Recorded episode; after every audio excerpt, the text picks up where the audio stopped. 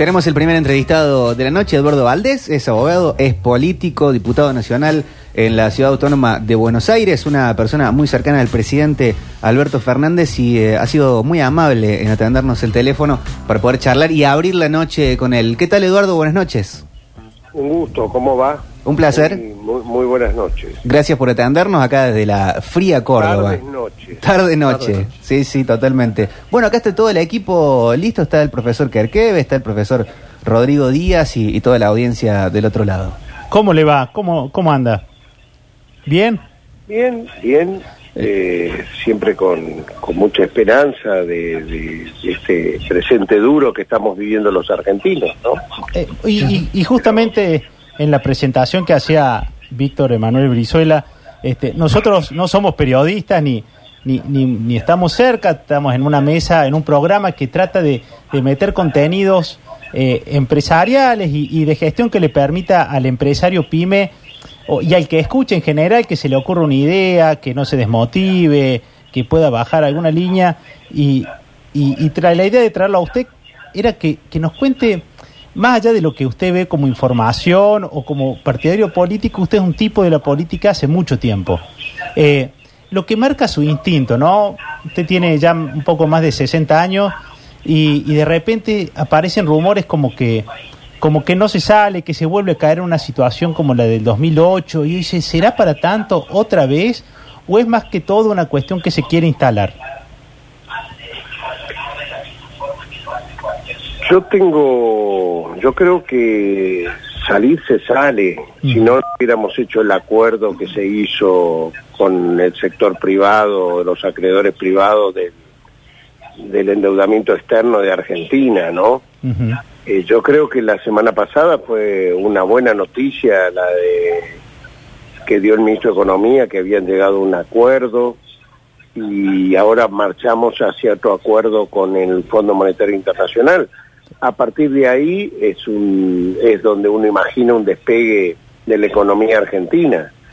Eh, a ver, con respecto al 2008 estamos hablando de la crisis de Lehman Brothers cuando se cayó el mundo.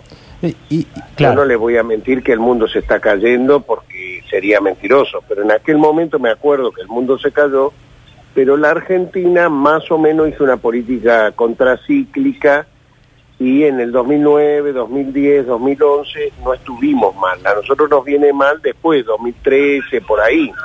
Ujú. Pero acordémonos que en, en aquel año 2008, 2009, 2010, 2011 es cuando le permite a Cristina Fernández de Kirchner ganar por un 54%, porque la economía al revés del mundo, eh, acá en la Argentina no se sentía la, la caída del mundo. Claro. Creo que en el 2012, 2013 entramos en un estancamiento allí.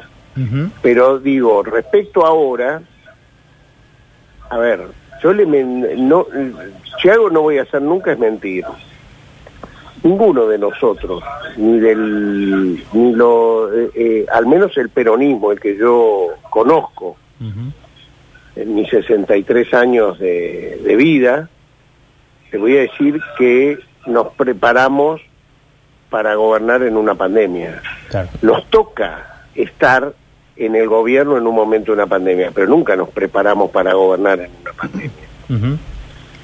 Y acá entonces lo que sucede frente a esto es que a uno le ya ni siquiera hay ideología para resolver este tema.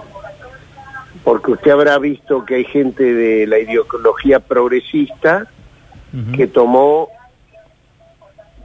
decisiones muy parecidas a Donald Trump, como el caso de México, y decisiones de- y, y- y gente, dirigentes políticos muy conservadores que tomaron decisiones políticas de cierre de, de una cuarentena cerrada, como Angela Merkel, como la primera ministra de Nueva Zelanda, como la, la primera ministra de Noruega, ¿no? Casualmente, increíblemente, las mujeres que gobiernan, que son siete en este momento en el mundo, tomaron todas las mismas políticas de una cuarentena dura para preservar la vida. Nosotros también fuimos por ese lado. Y el resultado final va a ser cuando aparezca la vacuna y veamos cuántos muertos hemos evitado unos y cuántos muertos han podido no han podido ser resueltos en el mundo. Está claro. Pero estoy hablando con la franqueza más concreta.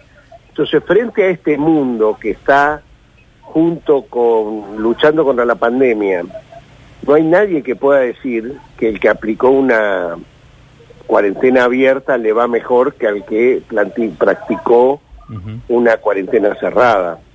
Eh, Eduardo, ¿usted siente? Hoy sí, ¿me escuchan? Sí, ustedes? perfecto, clarísimo y con muchísima atención.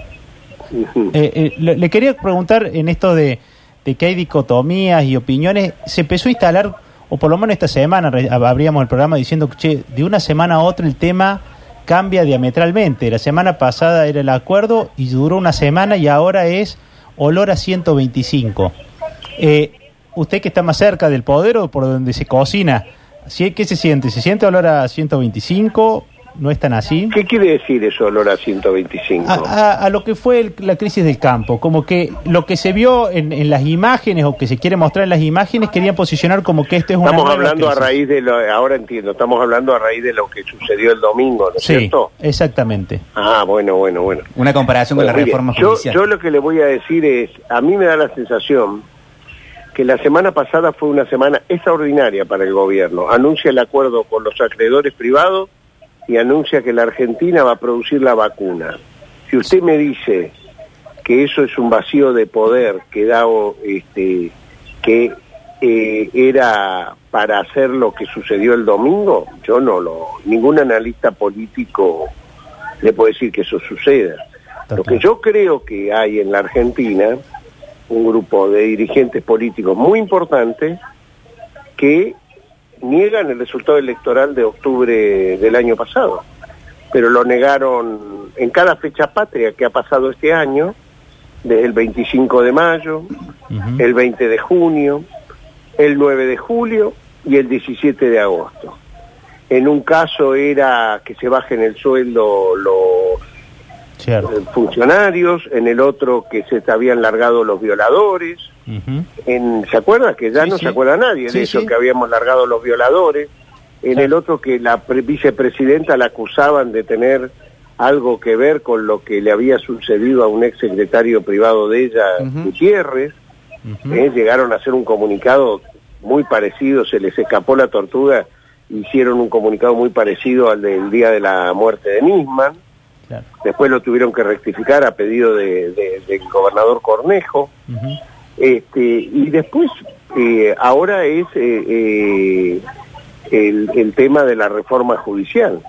Ahora, debo decirle que el presidente de la Nación, si algo no ha hecho, es mentir. El tema de la reforma judicial lo hizo en la campaña electoral, fue el momento más aplaudido el día de su asunción, cuando dijo que se terminaban los sótanos de la democracia y que la justicia tenía que volver a ser creíble. Fue un momento de mucho aplauso el día 10 de diciembre, el día de su asunción. Mm. Lo volvió a ratificar el primero de marzo, cuando este, inaugura el periodo de sesiones ordinarias. De vuelta se aplaudió de pie en ese momento. Yo creo que lo que, a ver, se está gobernando, porque nadie pensaba que íbamos a llegar a un acuerdo, le estoy hablando cinco, seis días antes que íbamos a a un acuerdo con los acreedores privados. Sí. Cuatro o cinco días antes decían que el ministro Guzmán era sacachispas Ujú. contra el Real Madrid. Siempre fue una cuestión de subestimación y minimización de las acciones de gobierno que se, que se llevan adelante. Nosotros los peronistas quiero que sepan, sépanlo, si hay algo que nos gustaría, que para los que estamos preparados, es para poner el país a producir, a producir, a producir, cuanto más crezcan las pequeñas empresas, las medianas empresas, el empleo. Esa es nuestra vocación permanente. Ahora, en el medio nos, nos tocó hacernos cargo de esta pandemia, Mm. que no es en la Argentina, es en el mundo. Entonces, todo lo demás, todo lo demás son este, acciones psicológicas. Esto que digan hoy el eh, olor a 125 Sí. o esto o el otro. Ayer el Senado ha dictaminado en la comisión con una mayoría superior a la común este, eh, la reforma judicial. Ahora vamos al, al- a diputados, donde el oficialismo, es decir, nosotros, no tenemos mayoría, o sea que vamos a debatir. No es que estamos metiendo por decreto de necesidad y urgencia, como hicieron en el pasado, algo. Nosotros no queremos meter ni ministros de la Corte por necesidad y urgencia, estamos debatiendo de cara a la, de cara a la democracia en la institucionalidad que corresponde. Ahora, eso sí, los dueños de los medios de comunicación más importantes son los que armaron las grandes movilizaciones estas. Los dirigentes políticos del PRO le pusieron el cuerpo el día que vier, el día de la de la marcha en sí. Sí. Pero fíjense cuándo es el comunicado del, de- del partido del principal partido de la oposición. El mismo domingo. ¿eh? Entonces, este, nosotros sabemos quiénes son los que eh, están absolutamente en contra de las políticas que estamos llevando adelante. Pero déjenos, los peronistas sabemos gobernar, no creemos ni, ni, ni en los golpes de Estado, no, no, no, nosotros estamos convencidos que por el camino que vamos, ¿eh? Tanto en la prioridad que tenemos, que es defender la vida en esta pandemia, que es horrible y que no nos hubiera gustado a ninguno tener que gobernar en este momento, como en la economía. No es que hemos parado la economía hasta que termine, eh, aparezca la vacuna, si no, no hubiéramos hecho los acuerdos con el- los acreedores privados que se han hecho. Y ahora estamos preparando el presupuesto donde vamos a poner todas políticas activas. Este, no, no, no, no me siento representado con, con esas oraciones que ustedes me dicen. Perfecto. Valdés, en el último tiempo, como usted también... eh, ha- Córdoba es bravo, lo reconozco. sí, ¿eh? sí. En, en el último tiempo se vieron muchas manifestaciones eh, con más menos gente, pero da la impresión que hay un sector de la sociedad, un 25, un 35, el número que sea, pero es un número bastante considerable al menos, que llámese por el poder mediático, por el poder político o por eh, una, una forma de- de oposición, está en contra de lo que se presente. Reforma judicial, eh, eh, la, la Así es, vacuna, la, coincido. la- la cuarentena. ¿Cómo se puede gobernar con un, un- con, un, con una constante eh, oposición tan fuerte que parece que no que no tuviera límites en todo esto? Ya se está Bueno. anunciando una marcha para la próxima semana y hoy hay récord de casos de, de coronavirus.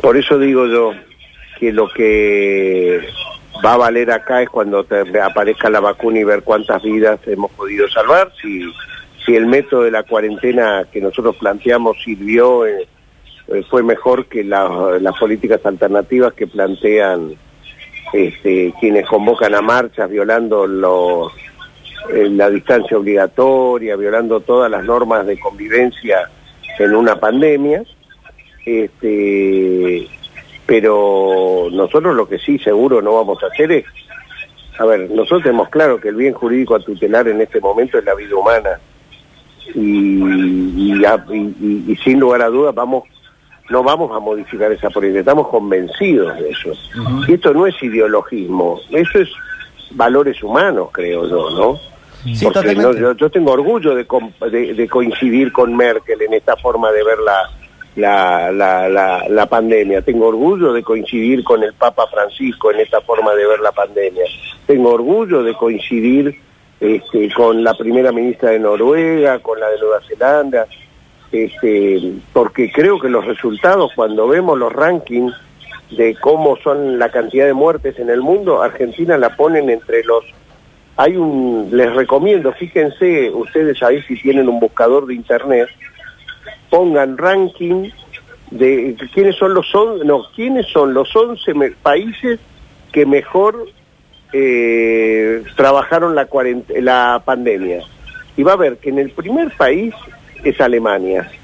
Es una encuesta que hace la revista Times, ¿no? Ajá. No la hacemos acá en la Argentina. Y el segundo país es Argentina. Y, la, y el análisis que hacen los analistas, los sociólogos de Estados Unidos, es que dicen que increíblemente este país que estaba al borde del default y que todo esto, cómo logró este, hacer una cuarentena que le, hoy es el país de América Latina que proporciona la cantidad de habitantes que tiene, menos muertes este, tiene, siendo que los países este, de la región de Américas han sido los que más contagiados han tenido y más muertes. No, está claro, está claro, Valdés, pero eh, ¿por qué cree usted que con todas esas noticias que están realmente eh, hay un sector de la sociedad que no lo cree, que cree algo completamente op- opuesto y que va a estar saliendo a la calle casi semanalmente? ¿Quiere que hablemos de política? Mire, yo le voy a decir. Eh, en la Argentina antes se dividía por tres lo que ahora se divide por dos. A ver. Cuando la UCR era un partido más importante, más poderoso, estaba el peronismo, la Unión Cívica Radical y lo que se denominaba la UCD en el último plazo o la Nueva Fuerza eh, anteriormente, Que son los sectores neoliberales. En la persona de Macri se juntaron lo que era la UCR totalmente antiperonista, más los sectores estos antiperonistas totales que tampoco veían en los radicales ningún seguimiento. Bueno, Macri ha logrado eso y dentro del 41% que ha sacado Macri, yo creo que hay un 20-25% que es un negador de las ideas que tiene el peronismo, pero negador absoluto. Y son a lo que está apostando Patricia Bullrich, creyendo que ella puede ser un Bolsonaro de, esta, de, de este país. Porque ahora están de moda ser duros. O sea, ahora está de moda en algunos lugares, pero fíjense el final de Trump, no le está... Todos quieren ser Donald Trump, todos quieren ser Bolsonaro. Ahora, el final de esta gente no es, no es el mejor. Los resultados que están teniendo las sociedades no es el mejor. Nosotros no vamos a modificar nuestro pensamiento porque este, ahora esté de moda eh, jugar a ser Bolsonaro o Donald Trump. No es nuestra idea. Está claro. ¿Hay a la vez un ala dura del kirchnerismo que no mira con tanto buen ojo eh, el pragmatismo de Alberto o que eh, tenga cercanía con la reta y con, con algún sector más moderado de, de Juntos por el Cambio? Mire, los peronistas o los frente todistas, que es como yo me defino hoy, somos tumultuosos de toda la vida. Y está bueno que seamos tumultuosos, que expresemos lo que pensamos. Lo que está mal es que nos dividamos, porque cuando nos dividimos, nos pasó en el 2013 que aplaudíamos que se iba Sergio Massa, perdimos la elección. En el 2015 aplaudíamos que se había ido el sindicalismo y Hugo Moyano y perdimos la elección. En el 2017 nos sentíamos revolucionarios porque confrontábamos este, con Randazo, que iba para, por otra lista, y perdimos la elección. Nosotros sabemos claramente que el valor está en la unidad, en nuestra, en preservar nuestra unidad. Y yo tengo orgullo de la fórmula Fernández Fernández, que hay sectores de los mismos que organizan la marcha, las marchas estas, que quieren que la expresidenta, la actual vicepresidenta y Alberto Fernández en todo momento tengan una mirada diferente, existe. Ahora, que eso sea verdad, no es verdad. Yo tengo, usted me presentaba como una persona cercana a Alberto Fernández. Yo quiero decirle que entre las hojas de servicio que yo tengo de mi orgullo personal, quizás la de mayor orgullo es que Cristina Fernández de Kirchner me haya permitido acompañarla a cada una de las audiencias que injustamente fue sometida.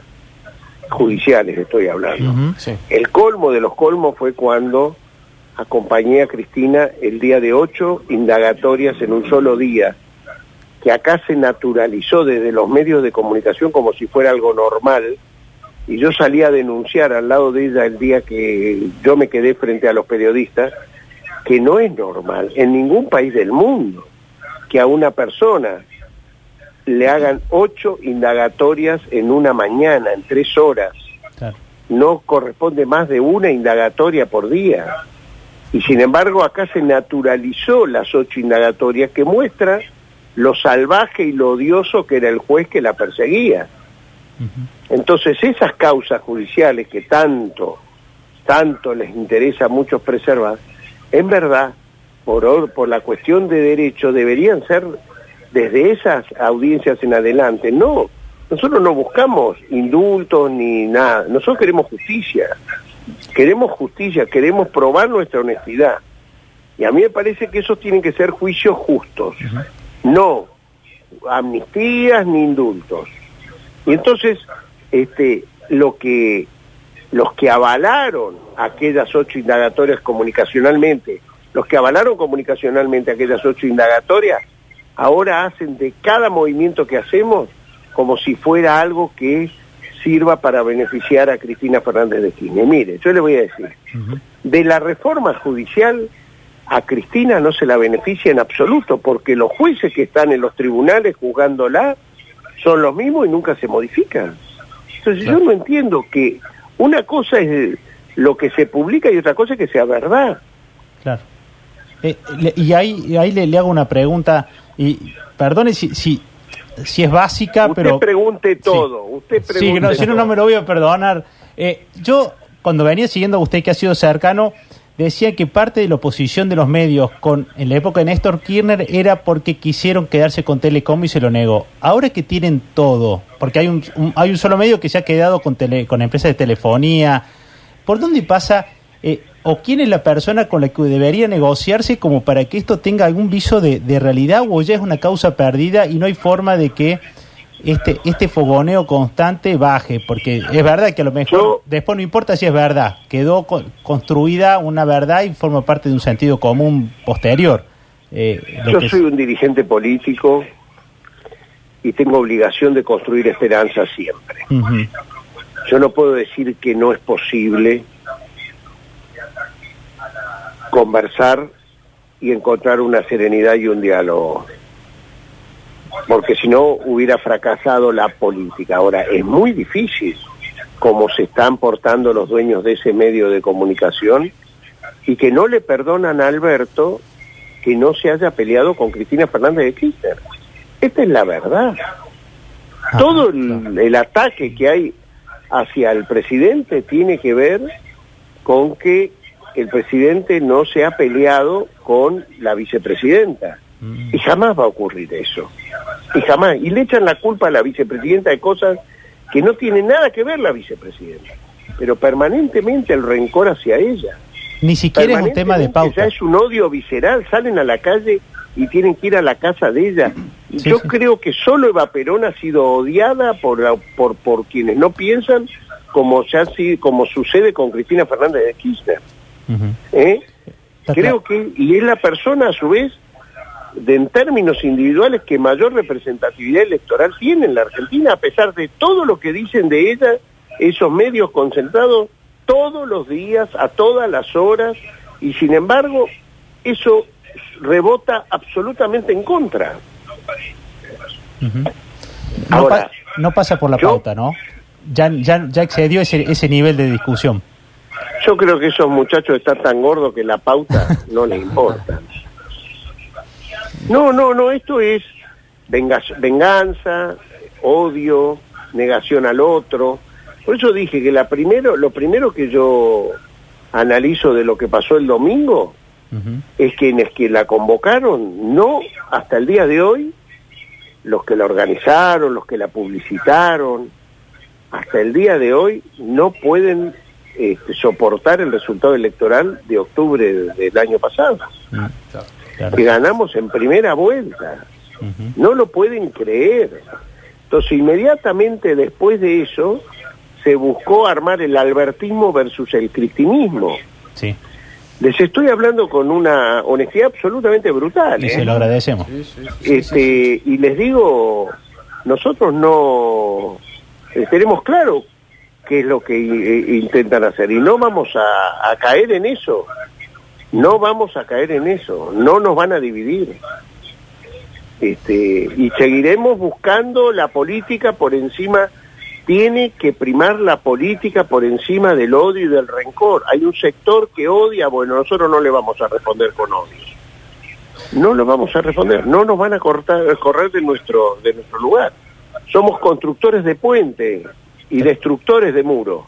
Vamos. En eso la tenemos bien claro y, y hemos sufrido. Nosotros hemos sufrido con los, cu- cuando, cuando gobernaron los constructores de muro. ¿Eh? No, no nos ha ido bien a los que pensamos parecido. Ujú. Entonces, queremos construir una sociedad. ¿Cuál es nuestro delito? Construir una sociedad en la Argentina un poco más igual. Clarísimo. Esa es- eso, e- e- e- eso es lo que creo que muchos no nos perdonan. Porque cuando uno habla de peronismo, a pesar de todo lo que se lo ha denostado en los 70 años de la Argentina, es que la gente vivió un poquito mejor que como vivía antes sin el peronismo. En cada una de las etapas que el peronismo no le tocó gobernar, como dijo Perón, ¿se acuerdan? Esa oración, nosotros no volvemos porque somos mejores, sino porque los demás fueron peores. Eso es tan natural que es así. Ahora, esta vez, como dijo Alberto, tenemos que volver para ser mejores y lo tenemos que demostrar. Y tenemos que no tenemos que entrar en las provocaciones que nos ponen. Valdés, eh, justamente en, en función de, esas provocaciones, ¿se suele eh, eh, eh, poner archivos en, eh, de Alberto Fernández en, eh, algunos medios de comunicación en donde puntualmente hace poco se, eh, se mostraba mucho uno en donde él hablaba y se refería a la reforma judicial en la, en la última etapa de- del kirchnerismo eh, de 2014 más o menos y decía por qué las prioridades si estábamos viviendo un momento como si fuera una pandemia y bueno eh, muchas coincidencias en, el discurso como que se podían aplicar a- a esta actualidad y así hay como otros extractos de- del mismo Alberto Fernández ¿qué siente usted cuando escucha eso? Eh, usted es muy cercano al presidente también ¿cómo, ¿cómo se lo toma? ¿son contradicciones? ¿son formas pragmáticas? Eh, ¿son sacadas de contexto? ¿Qué opina? Pero la reforma judicial que plantea hoy el gobierno no tiene nada que ver con la reforma judicial del año 2013. No, no tiene nada que ver. A ver, acá está claro que acá ha fracasado los 11 juzgados federales como únicos mon- del monopolio absoluto de la investigación de la lucha contra la corrupción, contra el exceso de la libertad, de, de- de la este, de la falta de libertades y todo eso. O sea, está claro que la gente mira a la a los jueces federales hoy este, y los mira de reojo. ¿eh? Acá se ha dado la paradoja de que un una un candidato a presidente lle- llegó con doble procesamiento, procesamiento judicial en primera y en segunda instancia por unanimidad. Tres, los tres jueces de la sala 1 de la Cámara Federal, Trailer, este, Fará y Ballesteros, votaron por unanimidad el procesamiento que había dictado en primera instancia el juez federal Los Jardines. Ujú. Y esos jueces fueron borrados de la, de la sala, ¿eh? no existen más ya hoy como jueces federales, solamente por haber hecho eso. Y eso sucedió y, y a, y a- y- y a los 15 días que había asumido el nuevo presidente, Macri, este, lo habían sobreseído de eso que había sido votado por unanimidad y después lo sacaron a cada uno de esos jueces Sí, es cierto. inventando juicios políticos. Bueno, eso no puede existir más. Nosotros no queremos jueces adictos a nosotros, lejos de eso. ¿eh? Y entonces, este, está claro, nunca mentimos nosotros que quería hacer Alberto la reforma judicial. No, Porque fue, Alberto, fue dicho, caso, fue dicho en campaña. fue dicho en campaña y fue planteado como dije, aplaudido por todos los sectores el día de la asunción y el día de la inauguración del periodo de sesiones ordinarias. Sí, es cierto. Por la último- pandemia hizo que demoráramos la acción, porque ¿qué pasa si esto se hubiese resuelto en, en- inmediatamente el primero de marzo? El 19 tuvimos que tomar la emergencia de, la cuarentena cerrada. Pero imagínense que el presidente dijo que lo iba, a la- lo iba a poner en funciones a la reforma en ese mismo momento. Lo demoró por el tema de, de la de, la cuarentena que se que se dicta el día 19 de marzo. Que aparte, si quieren ustedes, ese es el día que yo me tocó estar al lado de Alberto Fernández. Y ese día me sorprendió y me sentí orgulloso del presidente argentino. Se los digo de verdad, porque ese día yo lo vi construir una decisión, Alberto. Alberto, a las 9 de la mañana, cuando nos juntamos ese domingo 19 de marzo, me acuerdo que me dijo, vos viste lo que dijo ayer Nicolás Trota por, por el ministro de Educación, que había dicho que iba, había que cerrar las escuelas. Y él no podía creer. Dije, ¿cómo salimos de esta? Y sin embargo, ese día, a las 11 de la mañana, llegaron Gustavo Vélez, eh, Martín Guzmán, y se habló de la economía, de los distintos escenarios que podían suceder con respecto de, de- de esta pandemia que sabíamos todos muy poco, que veníamos leyendo que iba pasando en China, ¿se acuerdan cómo Sí. empezó la construcción Sí. de esto?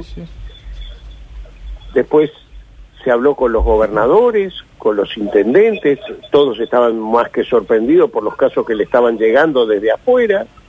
Después Ginés trajo los infectólogos, los pandemiólogos, y el presidente eh, lo juntó a todos, con los, en los monitores estaban los científicos con él, el jefe de gobierno de la ciudad y el gobernador de la provincia, y por los monitores todos los gobernadores, y se construyó esa decisión de esa cuarentena cerrada a las nueve de la noche cuando la anunció que era distinta de lo que yo había empezado a conversar con él a la mañana.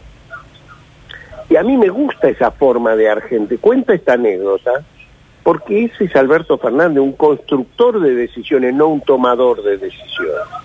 Entonces, en base a eso, yo tengo mucha esperanza de lo que va a ser de acá al futuro. Le tengo mucha esperanza.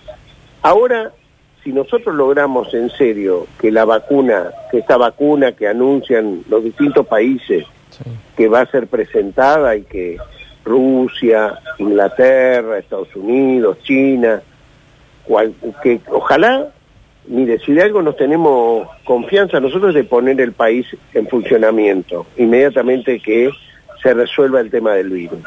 De eso nos tenemos absoluta confianza. Tanta confianza como los acuerdos económicos que hemos hecho para resolver el tema del endeudamiento, para que la Argentina en el año 2021, 2022, 2023, 2024 despegue definitivamente. Ojalá. Eh, Valdés, por último, y agradeciéndole mucho el tiempo, eh, tema desaparición de Facundo Astudillo. ¿Bernie y Frederick deberían poner su renuncia a disposición? ¿Cree que están actuando ¿Quién, bien? Bernie y quién? Y Frederick. ¿Por qué? A ver, eh, yo creo que hay que ir al hueso y yo le voy a ser sincero, dura, mu- dudo totalmente de la policía bonaerense. Dudo, dudo mucho, porque si la última vez que se lo vio con vidas fue que estaba detenido, ¿no? Sí. este, por la bonaerense, porque no voy a creer que tuvo que ver con esa desaparición. Algo pasó ahí. Pero yo espero la verdad y espero que se resuelva lo antes posible. Este, no quiero complicidad de nada. A nosotros nos duele mucho esa situación, como nos dolió Maldonado y como nos dolió todas las eh, el chico Bru. Este, así que no vamos a andar con con ocultamientos. ¿eh? Le, le soy sincero. Entonces, si a alguien le tiene que costar esto, este, que asuma las culpas, que asuma los costos cuando correspondan. Pero quiero que se sepa, a ver, esperemos la autopsia y tomemos la, y, ahí se tome la decisión y que le cueste la cabeza a quien le cueste. ¿eh? No hay que andar con vueltas en esto. No me gusta el comportamiento que tuvo la policía bonaerense en esta situación. ¿Y de los secretarios de seguridad si le gusta? No, no, no, no, tampoco. A ver, ¿qué quiere decir eso? Que, que sí me Eh, gusta. las declaraciones de Bernie últimamente, eh, confrontando eh, como directamente con el abogado de la, de la familia, como, no sé, como, de, no sé, de Mire, ya forma tome muy en cuenta lo que yo ya le dije. No me haga pormenorizar porque tampoco soy un especialista en seguir las declaraciones de cada uno. Está ¿eh? bien. Pero, pero eh, yo sé que en estas cosas se juegan. Normalmente a mí me gusta estar siempre al lado de la madre de las víctimas. Me pasó en Cromañón y me pasó en distintas situaciones. Así que, este, denle respuestas a las madres, a la madre, igual que a las madres en aquellos tiempos, y yo me voy a sentir satisfecho. Ha sido muy amable, Valdés. Le agradecemos mucho también No. la, la, la frontalidad. Guardar no me guardé nada, ¿eh? No, eso Claro, agradece. claro. Muchas gracias, como siempre. Saludos a Córdoba.